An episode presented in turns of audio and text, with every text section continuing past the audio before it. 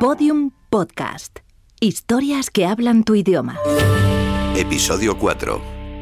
Los ocho vasos que cambiarán tu vida. Cerrad el grifo. Siempre igual. ¡Uh! ¡Qué sed me ha entrado! Bueno, es que ahora que lo pienso, es que llevo sin beber todo el día. ¿Y cuánto era lo que había que beber al día? ¿Un litro? ¿Dos? A ver. El 75% de los españoles bebe menos agua de la recomendada. ¿El 75%? Lo recomendable es beber dos litros. Pero es que a ver quién se bebe dos litros. Es que yo no sé ni cuándo bebérmelos. Se me olvida. Ah, ya sé. La chica de la que me hablaron era. ¿Era nutricionista? No, coach. Coach nutricional. Eso es. Si es que no encuentro nunca el momento y llevo meses queriendo hablar con ella. Venga, este es el momento. Andrea Cañas Onzaín. Tres dobles ozaindecasonutrición.com. Bueno, pues ya está. Ya tengo cita.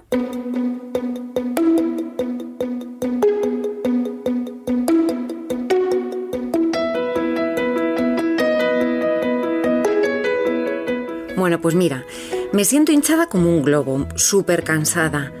Un día me aprieta el pantalón, al día siguiente me está flojo, hoy se me hinchan los tobillos, luego se me deshinchan y luego los tres kilos que no hay manera de perder. Los pierdo, los recupero, cojo cuatro, dejo dos y así constantemente. Oye Andrea, ¿puede ser por la retención de líquidos?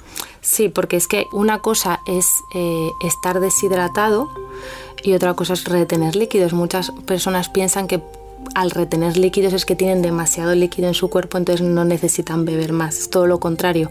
Estás reteniendo líquidos porque estás bebiendo poco agua o pocas infusiones, que también lo podemos considerar como agua. Si no damos el suficiente agua que el cuerpo necesita, el cuerpo lo da a ver de alguna, de alguna manera. Entre ellas, pues me siento hinchada, eh, noto que se me hinchan los tobillos, las manos, lo notamos en los anillos, no me sale el anillo, no me entra bien el anillo, estoy hinchada, mm, tengo la tripa mucho más hinchada de lo normal ese tipo de, malestar general que, es el indicativo externo de que algo no va bien. Porque ¿Cuánto es lo ideal? ¿Cuánto hay que beber al día? Porque hay gente que dice dos litros, otros tres, no sé. Lo ideal es eh, eh, ingerir al día 35 mililitros por kilo de peso, ya sea de agua o de infusiones.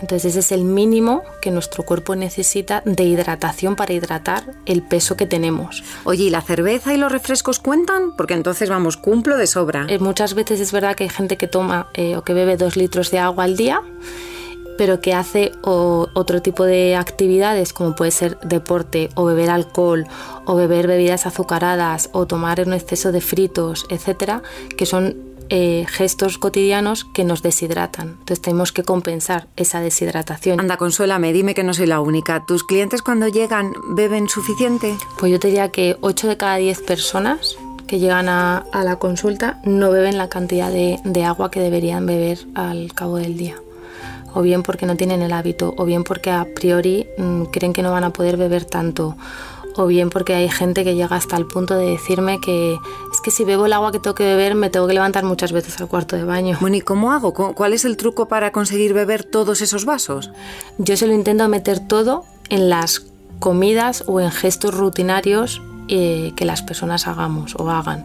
Por ejemplo, pues en ayunas por la mañana nada más levantarse, pues bébete un vaso de agua, cuanto más grande mejor. Y luego la gente que pasa muchas horas sentada, gente en la oficina o en el despacho y demás, eh, yo siempre les digo que en lugar de ponerse una botella grande o llenarse vasitos, que al final ves la botella muy grande y dices no me la voy a acabar, no me la voy a poder beber, que se pongan botellas más pequeñitas. Entonces psicológicamente es mucho más fácil ir retirando botellas, ponerte cuatro botellas pequeñitas de 250 mililitros.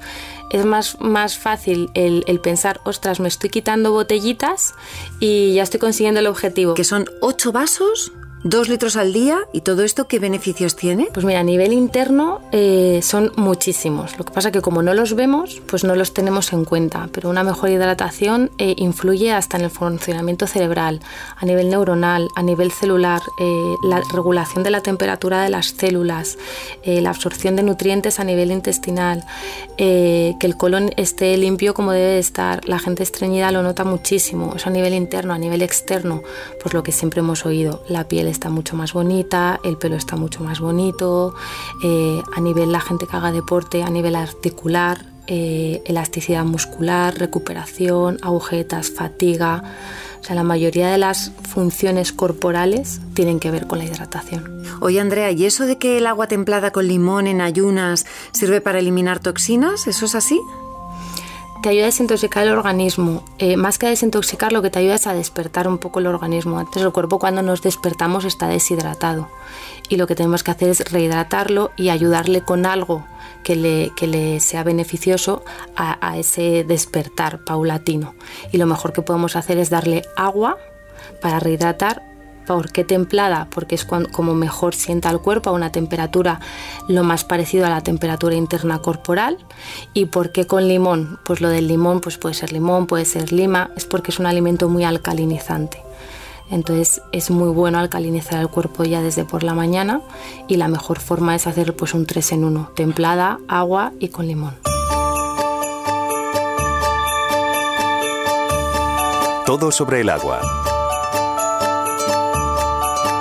Entre el 65 y el 75% del peso de un ser humano es agua. Es el componente más abundante de la superficie terrestre y el mayoritario de todos los organismos vivos. Sus moléculas están formadas por dos átomos de hidrógeno y uno de oxígeno, que conforman este líquido transparente, incoloro, inodoro e insípido. Aplicaciones móviles para beber agua.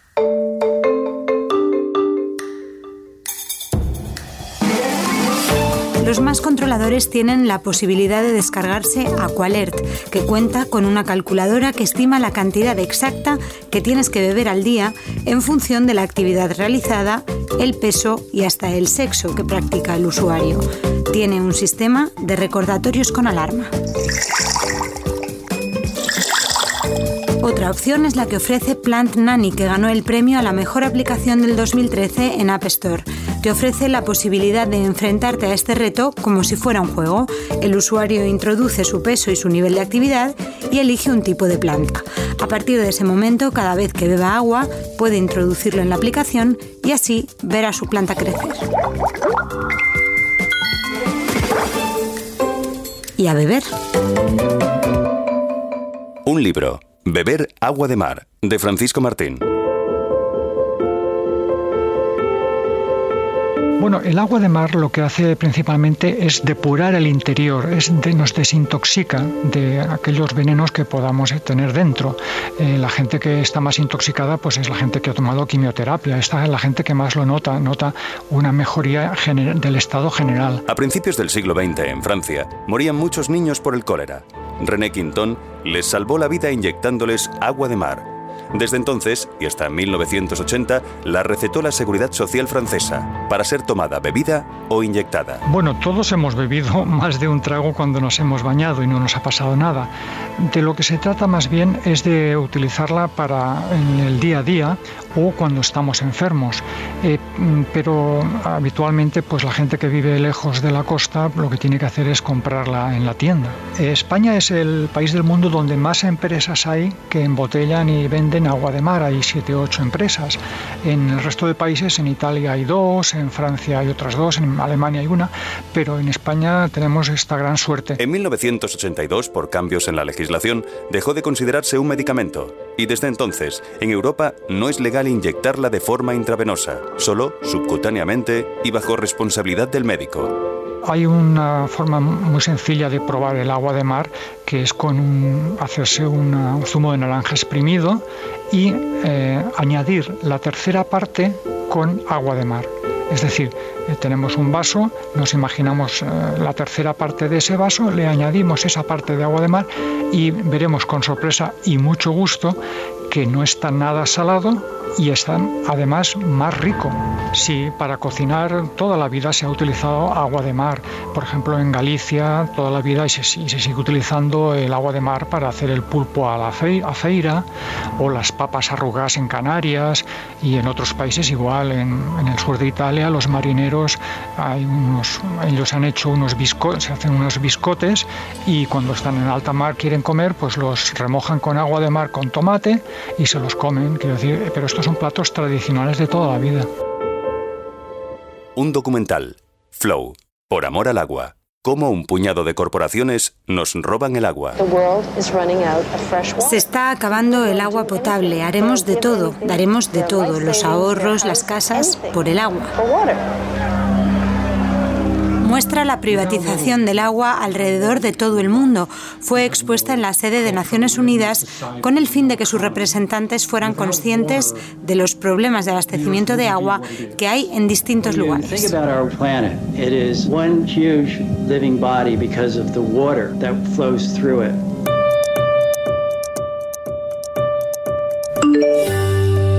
Recuerda, el agua potable también actúa como un desintoxicante y purificador de la sangre que tiene como resultado una cara limpia y clara y menos acné. Ay, sí, me voy a tomar otro vasito. No sé, al final la aplicación esta me va a motivar y todo. Pues mira, si a lo tonto, solo con los tres recordatorios de la aplicación ya llevo medio litro. Si el caso es acostumbrarse y, y tener siempre la botella cerquita. Mañana me compro una para tener siempre encima de la mesa. Y ala, a beber y a depurar. Venga, mañana. Mañana empiezo. Todos los episodios y contenidos adicionales en podiumpodcast.com. Síguenos en arroba mañana empiezo y en facebook.com barra mañana empiezo podcast.